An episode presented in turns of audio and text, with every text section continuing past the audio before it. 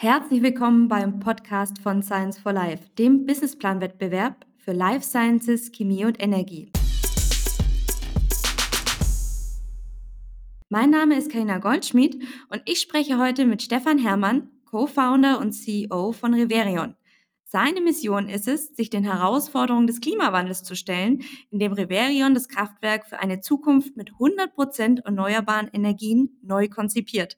Hallo Stefan, schön, dass du heute da bist. Stell dich gerne selber noch mal kurz vor und erzähl uns ein bisschen was über deinen persönlichen Hintergrund. Ja, hallo. Ähm, herzlichen Dank für die Einladung. Wie schon gesagt, ich bin Stefan, ähm, einer von fünf Gründern bei Reverion. Ich komme ursprünglich äh, vom Studium her sogar aus der Physik, bin dann allerdings, ähm, weil mir das doch etwas zu theoretisch war, anschließend für meine Promotion in den Maschinenbau gewechselt habe dort dann am Lehrstuhl für Kraftwerkstechnik ähm, an der TU München promoviert und habe währenddessen das Grundkonzept für Reverion entwickelt, was mich dann dazu gebracht hat, etwas länger dort zu bleiben, über die Promotion hinaus äh, sogar, um das eben an der Uni soweit, äh, zumindest wie das dort noch ging, voranzutreiben, äh, die Technologieentwicklung gemeinsam schon mit meinen Mitgründern um das letztendlich dann vor etwa einem Jahr auch als Ausgründung dann in die Kommerzialisierung zu bringen.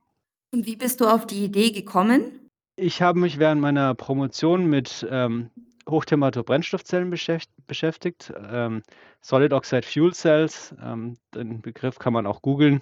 Und diese speziellen Brennstoffzellen sind besonders dafür geeignet, stationäre Kraftwerke zu bauen und auch mit Gasen zu arbeiten, mit denen andere Brennstoffzellen nicht zurechtkommen. Und ich habe mich damit eben insbesondere beschäftigt, besonders dreckige Gase in den Brennstoffzellen umzusetzen und zu sehen, ob die Brennstoffzellen das tatsächlich aushalten oder nicht. Und da, daneben habe ich auch äh, Thermodynamik unterrichtet und mich daher auch sehr eingehend damit beschäftigt, was denn diese Brennstoffzellen alles können und wie sie arbeiten und bin dann eben da auf eine gewisse Diskrepanz gestoßen zwischen dem, was die Brennstoffzellen im Grunde genommen als Einzelteil leisten können und dem, was aber kommerziell verfügbare Brennstoffzellensysteme leisten. Also in der ja, Thermodynamik äh, oder Engineering-Thermodynamik spricht man insbesondere vom Begriff der Exergie.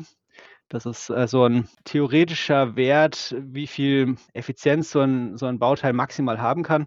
Und da stellt sich dann eben raus, dass die Brennstoffzellen eigentlich quasi perfekte Energiewandler sind, mit einer Exergieeffizienz von deutlich über 90 Prozent, was keine andere Technologie erreichen kann.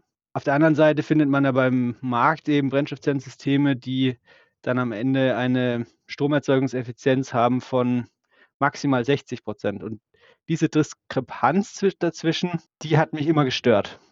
Auch über Jahre. Also ich habe mich dann eben da sehr eingehend damit beschäftigt wo denn das unterwegs verloren geht, sozusagen. Und es hat allerdings eben Jahre gedauert, trotzdem, bis ich dann eines Nachts mal aufgewacht bin und gedacht habe, so kann man es machen, damit es besser funktioniert. Von da an habe ich dann mich mehr oder weniger ausschließlich damit beschäftigt, wie man das dann eben schrittweise über Simulationsarbeiten und äh, Experimente und so weiter äh, dann eine Prototypeinheit schon mit meinen Mitgründern gemeinsam äh, in die Praxis überführen kann. Jetzt hast du gesagt, Reveren habt ihr vor ungefähr einem Jahr gegründet. Wie lange hat diese ganze Entwicklung gedauert? Also diese erste Idee, die entstand Mitte 2015. Von da ab habe ich mich erstmal so zwei, drei Jahre alleine damit beschäftigt, zwei gute zwei Jahre, eben im Rahmen von dann Simulationsarbeiten, wie muss so ein System aufgebaut sein und so weiter. Äh, auch Wirtschaftlichkeitsbetrachtung davon, also kann man das irgendwo dann auch sinnvoll einsetzen oder ist es zu teuer und solche Sachen.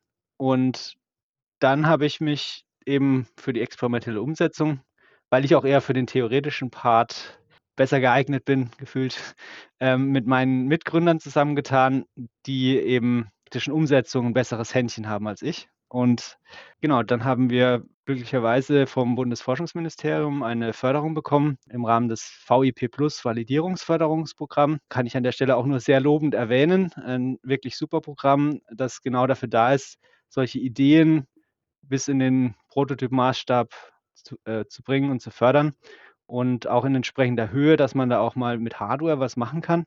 Das heißt also, maximale Förderung ist in bis zu 1,8 Millionen Euro und die haben wir auch bekommen. Und damit konnten wir dann tatsächlich noch an der Uni ähm, und auch unter Nutzung der sehr guten Infrastruktur dort und mit Unterstützung des Professors tatsächlich das Ganze bis eben in den Prototypmaßstab bringen und den Prototyp in einen Feldtest. Und das war für uns natürlich extrem wertvoll als Startpunkt, um dann in die ähm, Ausgründung zu gehen, weil die meisten Gründer fangen ja viel früher an, schon als Firma sozusagen. Und wir konnten da sehr lange eben von dem bestehenden, was da war an Infrastruktur und eben mit von der Förderung zehren, bevor wir dann uns tatsächlich Investoren gesucht haben, um die Ausgründung zu machen. Und jetzt hast du gesagt, du bist eher der Theoretiker und äh, deine anderen Teammitglieder sind eher die Praktiker.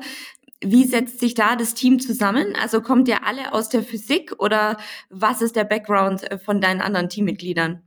Also ich habe die anderen erst äh, Ingenieurslehrstuhl kennengelernt. Also die sind ähm, Ingenieure und daher haben sie auch, der Physiker ist immer so der Theoretiker und die Ingenieure, die haben da ein bisschen mehr Hands-on-Gefühl. Genau, und also ich habe äh, eben äh, vier weitere Mitgründer. Das ist einmal Felix, der jetzt auch in der Firma als COO um alles, was ja, Operations ist, äh, kümmert und auch Sales.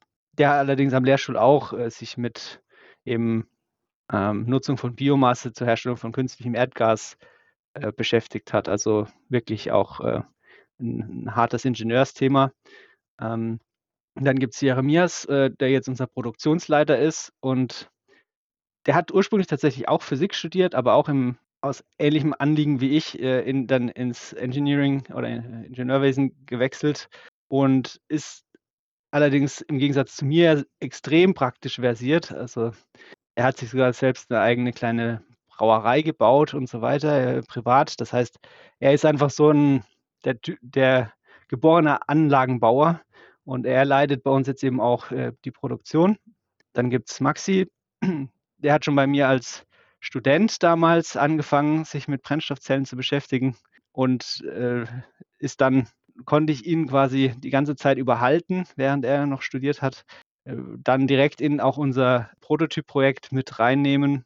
Und er ähm, ist eben unser Experte für die Brennstoffzellen und deswegen jetzt unser CTO. Dann gibt es noch äh, Luis, er kam als letzter dazu, während wir schon am Prototyp-Projekt gearbeitet haben und ähm, hat Erfahrung in insbesondere ähm, Anlagensteuerung und so weiter und äh, ist deswegen bei uns der Chief Digital Officer und kümmert sich um alles, was IT-Relevanz hat, aber insbesondere natürlich um die Automatisierung von unseren Anlagen. Seid ihr aktuell sozusagen bei euch ein geschlossenes Team oder habt ihr noch weitere Mitarbeitende bei euch mit dabei? Äh, ja, tatsächlich. Also wir haben jetzt äh, seit ähm, Abschluss der Finanzierungsrunde, das war Mai, fast 30 Mitarbeiter eingestellt. Oh, wow. Und genau, und äh, die verteilen sich eben auf die einzelnen Teams jeweils unter einem der Gründer. Das heißt also, jeder Gründer verantwortet im Prinzip äh, ein Team von fünf bis acht Leuten oder so. Und also wir sind sehr stark gewachsen. Wir werden auch weiter sehr stark wachsen, weil wir einfach jetzt die Manpower brauchen für die, ja, um, um jetzt diesen Schritt von, vom Prototyp zu Pilotanlage zu gehen, was wir jetzt schon ein, ein ganz gutes Stück gemacht haben. Ähm, und dann weiter von Pilotanlage hin zu wirklich Serienproduktion. Da muss man einfach sehr viel, braucht man sehr viele Ingenieure, da braucht man sehr viel äh, Werkstattpersonal, also Produktionspersonal. Ähm, da braucht man zusätzlich aber auch äh, natürlich, um die Anlagen zu verkaufen, ein Sales-Team. Man braucht äh, weiterhin Leute im Business, Manage, äh, äh, Business Development, im Marketing, und so weiter. Und äh, dadurch ähm, ist der Personalbedarf, gerade wenn man solche Hardware-Themen macht, natürlich äh, sehr groß. Auch in der Automatisierung arbeiten bei uns äh, fünf Leute insgesamt. Also wir haben auch noch immer, ich glaube, 20 Stellen ausgeschrieben oder so. Ja, stark. Und ähm, habt ihr die Produktion bei euch vor Ort oder produziert ihr bei externen Partnern? Das ist momentan alles bei uns vor Ort. Das war auch tatsächlich gar nicht so einfach, im Umfeld von München einen Standort zu finden, wo man gleichzeitig genug Bürofläche und ähm, eine Werkshalle quasi hat und dann auch noch in einem halbwegs bezahlbaren Rahmen. Deswegen sind wir auch eben etwas aus München raus nach Westen, ähm, nahe dem Ammersee gezogen in ein Gewerbegebiet, ähm, wo wir einfach die für uns optimalen Bedingungen dann gefunden haben. Auch ein sehr nachhaltiges Gebäude mit Erdwärmeheizung, mit Solar auf dem Dach und so weiter, was einfach auch zu unserer Philosophie äh, in der Firma passt. Und wie sieht jetzt konkret euer Geschäftsmodell aus und an wen verkauft ihr? Also unser primärer Markt ist aktuell ähm, der Biogasmarkt. Also es gibt ja fast 10.000 Biogasanlagen in Deutschland. Wenn man an der Autobahn entlang fährt, sieht man die immer, diese grünen Kuppeln. Manchmal sind sie auch grau. Und die tragen einen nicht unerheblichen Teil zur deutschen Stromerzeugung bei. Es ist allerdings so, dass eben in den Biogasanlagen noch ein viel, viel größeres Potenzial steckt in diesem Biogas. Und das möchten wir nutzen mit unserer Technologie. Deswegen ist das eben auch unser primärer Markt aus, aus der einen Sicht, aus der anderen Sicht auch, weil es dort ähm, insbesondere ein sehr lukrativer Business Case für die Kunden ist, mit äh, relativ kurzen Amortisationszeiten und auch im Speziellen ist jede Biogasanlage darauf beschränkt, wie viel Einsatzstoff da ist, also wie viel Abfallstoffe kriege ich, wie viel Gülle habe ich in meinem äh, Hof oder so. Und nur daraus können sie ja Gas produzieren. Und dadurch ist der Umsatz der Biogasanlage darauf limitiert. Die einzige Möglichkeit, den Umsatz zu steigern, ist, indem ich sozusagen die Effizienz der Nutzung steigere. Und das ist genau das, was wir eben können. Ähm, Im Vergleich zur Standard-Biogasanlage, die typischerweise das Biogas in einem Gasmotor nutzt, können wir mit unserem Kraftwerk den Wirkungsgrad äh, quasi verdoppeln und dadurch auch den Umsatz alleine aus demselben Einsatzstoff verdoppeln. Und dadurch ist es natürlich für die Biogasanlagenbetreiber ein extrem lukratives Geschäft. Genau, deswegen erfahren wir da auch von dem Markt einen extremen Zulauf tatsächlich. Ähm, das heißt, äh, aktuell sammeln wir Vorbestellungen ein für Anlagen, die wir dann ab nächstem Jahr in der Serienproduktion dann auch ausliefern. Ja, da haben wir aktuell schon so viele äh, Vorbestellungen, dass wir für, für das nächste Jahr und äh, Teile vom übernächsten Jahr eigentlich komplett ausgebucht sind. Ähm, von dem her äh, ist der Product Market Fit auch eigentlich wirklich extrem gut in, in diesem Markt. Es kommen noch andere Anfragen dazu aus dem Industrieumfeld, wo Leute ihren eigenen Strom zum Beispiel auch aus Erdgas erzeugen wollen. Aber wie gesagt, unser Hauptfokus ist Biogas ähm, wo es einfach auch so viele Synergieeffekte mit unserer Technologie gibt. Und, und äh, um aufs Geschäftsmodell zu kommen, ähm, also aktuell ist es so, dass wir im Prinzip die Anlagen, wie gesagt, über Vorbestellung äh, einen Produktionsslot reservieren lassen, aber im Grunde genommen geht es darum, einfach Anlagen zu verkaufen. Und ähm, das tun wir auch mit einem äh, Voll-Service-Vertrag, den man mitkaufen muss. Das heißt, das wird uns auch ähm, dann über längere Sicht immer diesen, was man so schön Recurring Revenue Anteil nennt, äh, auch noch mitbringen. Und die Leute sind auch sicher, dass die Anlagen eben von uns gewartet werden, die sich halt auch wirklich damit auskennen. Und ist die Welt bereit für Reverion? Und wie sieht es aus mit der gesellschaftlichen Akzeptanz von so erneuerbaren Energien und Kraftwerken wie Biogas? Aber es gibt ja auch viel Diskussionen um Windkraftwerke und so weiter und so fort. Wie sieht es damit aus und wie ist da so dein persönliches Feeling?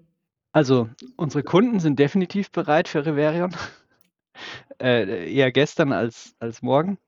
In der Gesellschaft wird Biogas ja oft sehr kontrovers diskutiert. Nichtsdestotrotz haben wir 10.000 Anlagen in Deutschland, die ähm, laufen und die eine Stütze fürs Energiesystem sind, insbesondere wenn eben kein Wind weht und keine Sonne scheint. Diesen Effekt äh, maximieren wir mit unserer Technologie.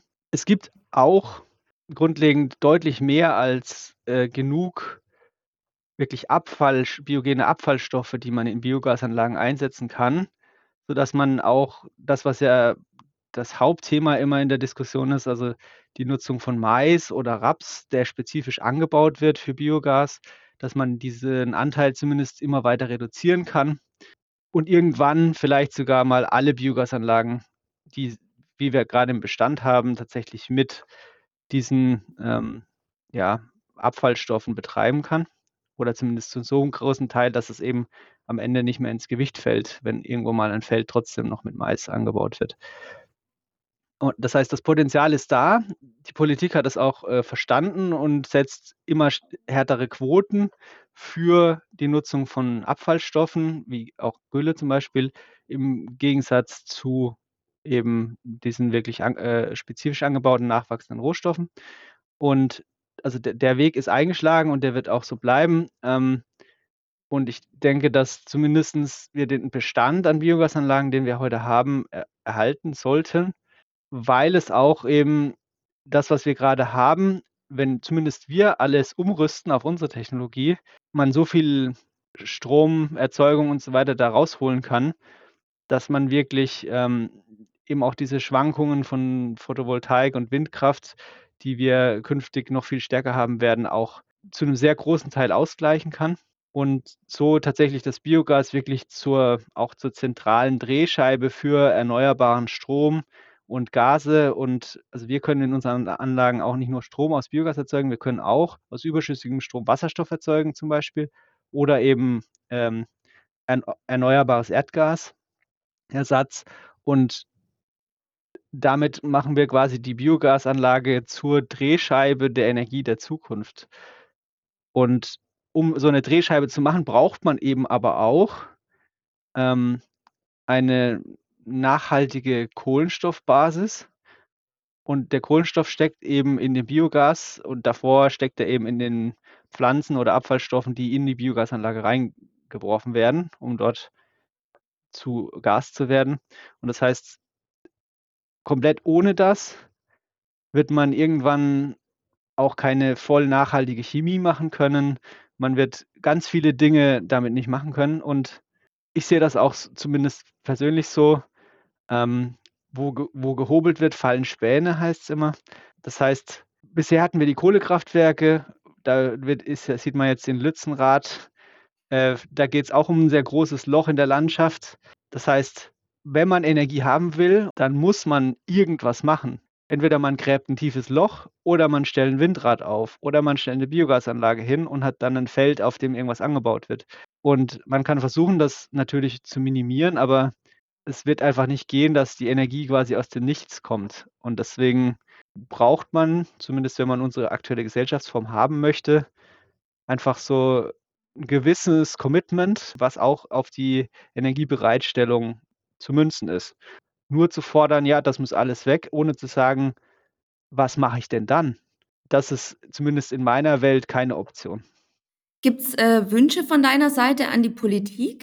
In Bezug auf Biogas würde ich mir von der Politik zunächst mal einfach eine positivere Kommunikation wünschen, weil wirklich sehr oft quasi die Biogasbranche so entweder ignoriert wird oder sogar mit sehr negativem Kommentar versehen wird und eigentlich nie herausgestellt wird, was, was die Biogasanlagen für uns leisten. Das habe ich eigentlich extrem selten bis nie gehört bisher. Ähm, das heißt, da würde ich mir einfach ein bisschen auch ein anderes Mindset gegenüber dem, was die Leute auch da leisten mit ihren Anlagen äh, wünschen. Das ist das eine.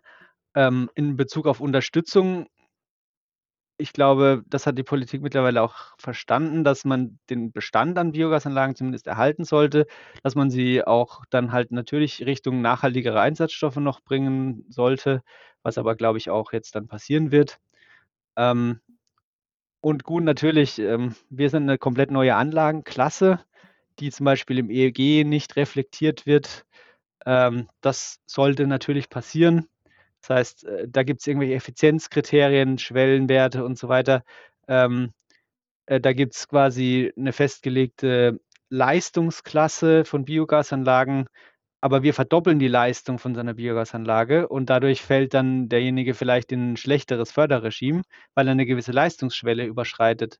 Das heißt, da könnte man die Metriken anpassen, sodass es quasi auch sich dann für die Leute sogar noch mehr lohnt, ähm, in Anlage von uns zu investieren, anstatt ähm, einen klassischen Gasmotor zum Beispiel.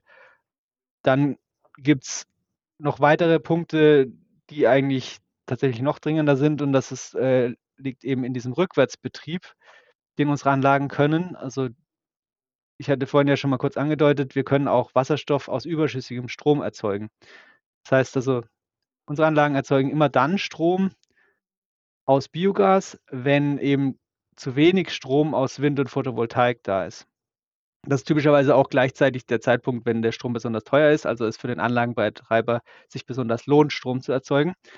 Und immer dann, wenn dann die Sonne aufgeht und wir künftig, wenn wir jetzt noch weiter so viel Photovoltaik installieren, viel zu viel Strom haben, dann ergibt es keinen Sinn, aus dem wertvollen Biogas noch mehr Strom zu erzeugen und dafür die Photovoltaik abzuregeln oder so. Das heißt, dann muss man ja eigentlich den überschüssigen Strom nehmen und damit was Sinnvolles anstellen. Und genau das können wir tun. Unsere Anlage kann nämlich umgeschaltet werden von der Stromerzeugung auf eine Stromnutzung, um Wasserstoff zu erzeugen. Und mhm.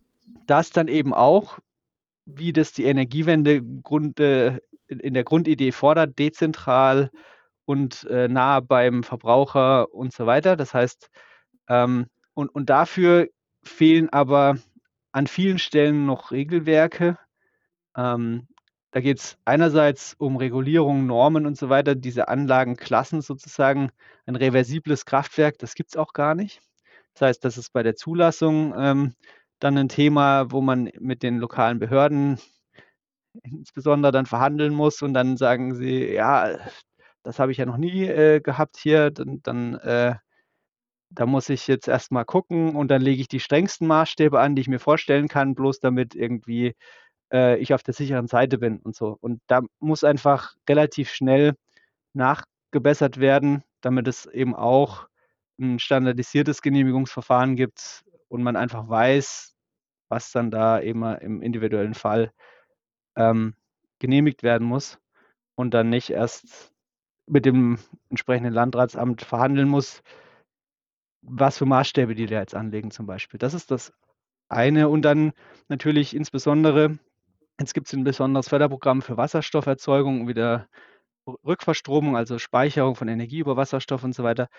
Ähm, aber es gibt quasi noch keine, ja, kein, kein wirklich umfassendes Programm dafür, wie zum Beispiel über das EEG.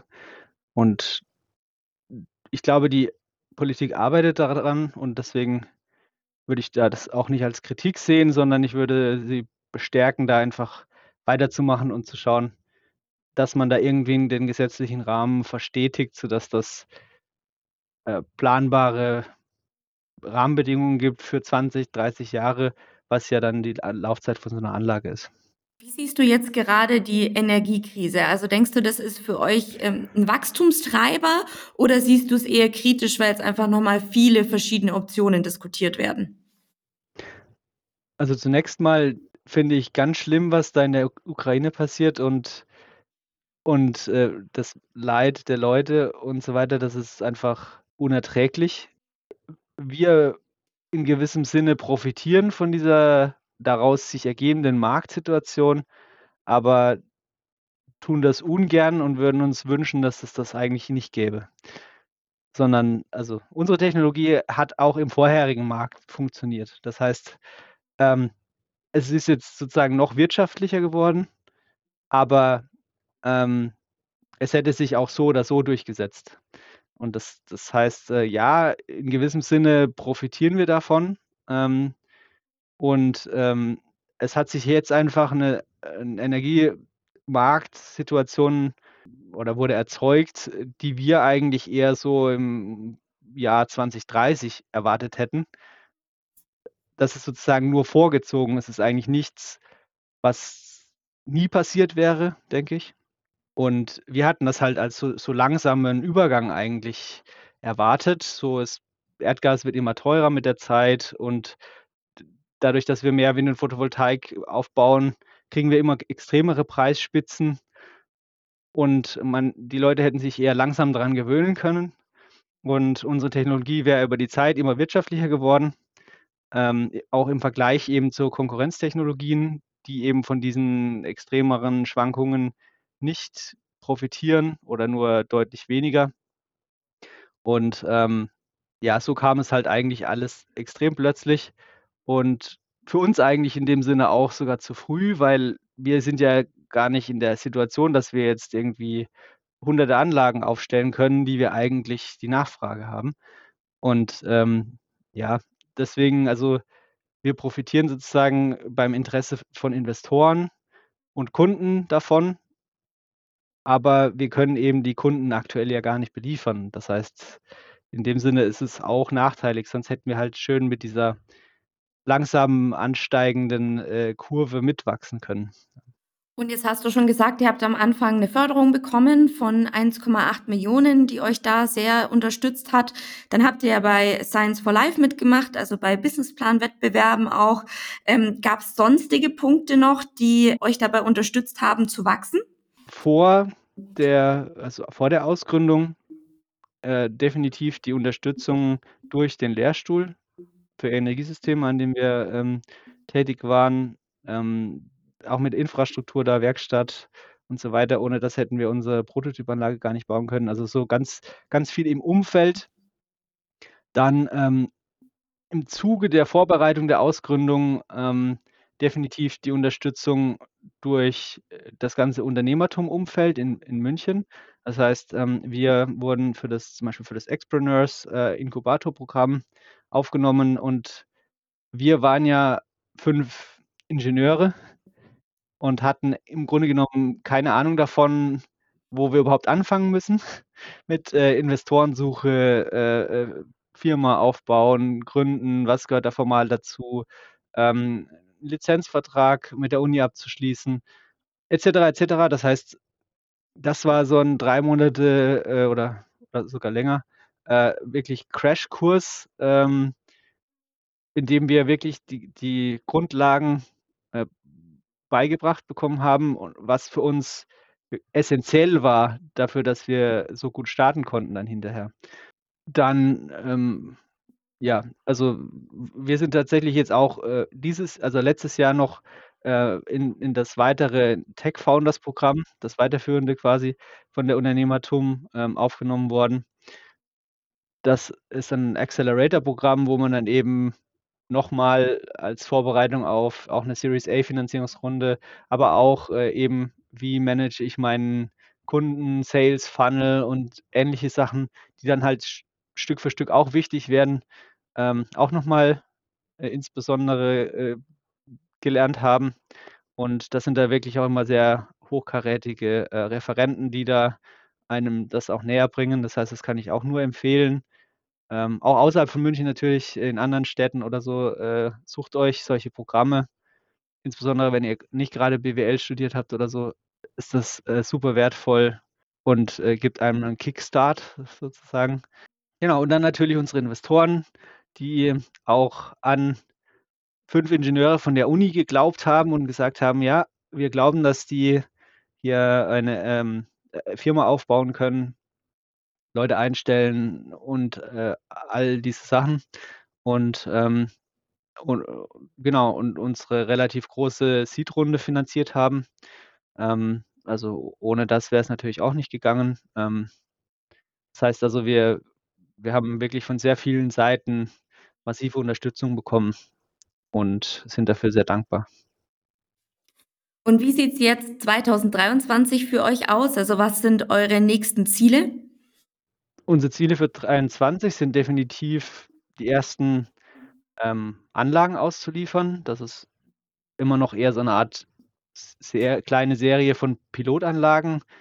Die wollen wir im Prinzip, ähm, im Laufe des Jahres dann ausliefern, also, irgendwo 5 bis 10 Stück und, ähm, uns dabei beim Anlagenbau so Schritt für Schritt an ein Design Freeze heran iterieren mit zu einem Design quasi, wo wir damit dann auch in die Serie gehen können. Das heißt, von diesen Pilotanlagen, wird jede die wird jede wird funktionieren, aber jede wird so 'n bisschen anders ausschauen in Bezug auf einzelne Komponenten oder Rohrleitungen oder so, weil wir einfach Schritt für Schritt so Optimierungsschritte noch machen, ähm, auch was die Kompaktheit der Anlage und so weiter angeht. Und dann nach vielleicht 5 oder 6 Anlagen sagen: „Okay, das ist jetzt das, äh Design, wie wir auch was wir im Zweifel 100 Mal oder oder mehr produzieren können. Das ist eben der Schritt, wo wir dann von dieser Vorserie auf eine Serienproduktion erst gehen können. Also, ähm, das ist aber auch üblich im im Maschinenbau, so 'ne Vorgehensweise und das möchten wir gerne im Jahr 2023, ähm, durchziehen und, äh, natürlich noch mehr Kunden gewinnen und so weiter. Ähm, unsere Series A Finanzierungsrunde abschließen, mit der wir dann sozusagen auch diesen Einstieg in die Serienproduktion finanzieren möchten. Und das, äh, bringt einen äh, nicht unerheblichen Kapitalbedarf mit sich, weil wir eben in zusätzliche Produktionsanlagen investieren müssen, in mehr Hallenfläche, äh, in natürlich deutlich mehr Personal in der Produktion, aber dann auch, äh, das ganze After Sales, ähm, Projektabwicklung, das Team muss aufgebaut werden und so weiter. Also, es sind extrem viele Baustellen und, äh, wir haben, äh, große Ziele, was das angeht und ich bin aber auch zuversichtlich, dass wir das erreichen können, weil wir jetzt schon 'n sehr starkes Team haben und auch, glaube ich, äh weiterhin das, äh, sehr stark aufbauen können und deswegen bin ich sehr zuversichtlich, dass das klappen wird. Vielen lieben Dank, Stefan, dass du beim Podcast dabei warst und für die ganzen Insights zu Reverion und auch zur Energiewirtschaft. Äh, sehr, sehr spannend. Dann drücken wir euch die Daumen für die erfolgreiche Series A dieses Jahr und natürlich auch für die Serienproduktion. Vielen Dank. Äh, danke noch mal für die Einladung, hat mich sehr gefreut. Ähm, an alle Zuhörer da draußen, danke fürs Zuhören. Auf Wiedersehen.